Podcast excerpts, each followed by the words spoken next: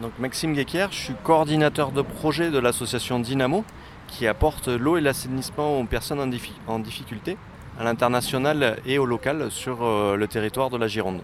Euh, en Gironde aujourd'hui, donc euh, vous intervenez essentiellement dans des squats. Là, on est sur une situation peut-être particulière par rapport à ce que vous rencontrez d'habitude Tout à fait, ouais, parce que là, on est sur un terrain privé qui a été acheté il y a 10 ans par, par des familles. Et du coup, depuis 10 ans, ces familles vivent sans eau et sans électricité au sein même du territoire de Bordeaux Métropole, ce qui est impressionnant à l'heure d'aujourd'hui. Alors on est sur une zone qui est classée agricole à l'origine. Aujourd'hui vous vous dites que cet argument-là, il n'est pas recevable. Pourquoi? Mais parce que euh, juste à côté, euh, sur le terrain d'à côté, ça vient d'être vendu à Domo France pour pouvoir construire des lotissements.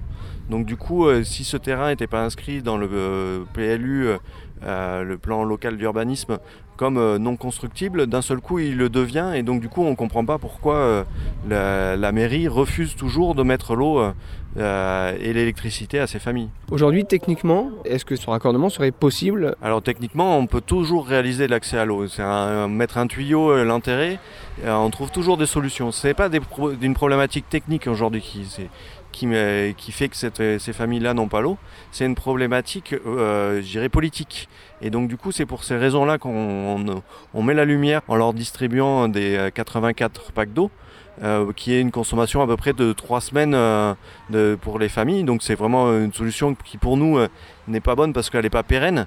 Dynamo souhaite intervenir sur des actions qui sont là sur le long terme. Mais bon, pour pouvoir faire connaître cette situation, aujourd'hui on n'a pas de solution. On ne peut pas mettre l'eau de manière illégale sur un terrain. Donc du coup on a préféré cette solution d'apporter des packs d'eau. Et donc là, si demain la mairie euh, euh, se décide à, autoriser ce raccordement, finalement, c'est techniquement possible euh, rapidement. Ah oui, tout à fait. Enfin, rapidement, à la hauteur de la réalisation des travaux, en respectant toutes les procédures en compte. Mais bon, en, six mois, s'il n'y a pas l'eau, il y a un problème quelque part. Et du coup, on refera des actions pour resensibiliser le grand public sur cette thématique qui est hallucinante aujourd'hui. Des, plein Bordeaux métropole, là, voir des, des familles avec des enfants en, bas âge qui vivent sans eau, ça paraît incroyable.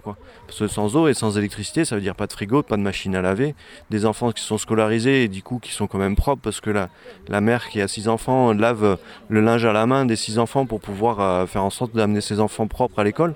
Ça paraît hallucinant sur le territoire de Bordeaux Métropole.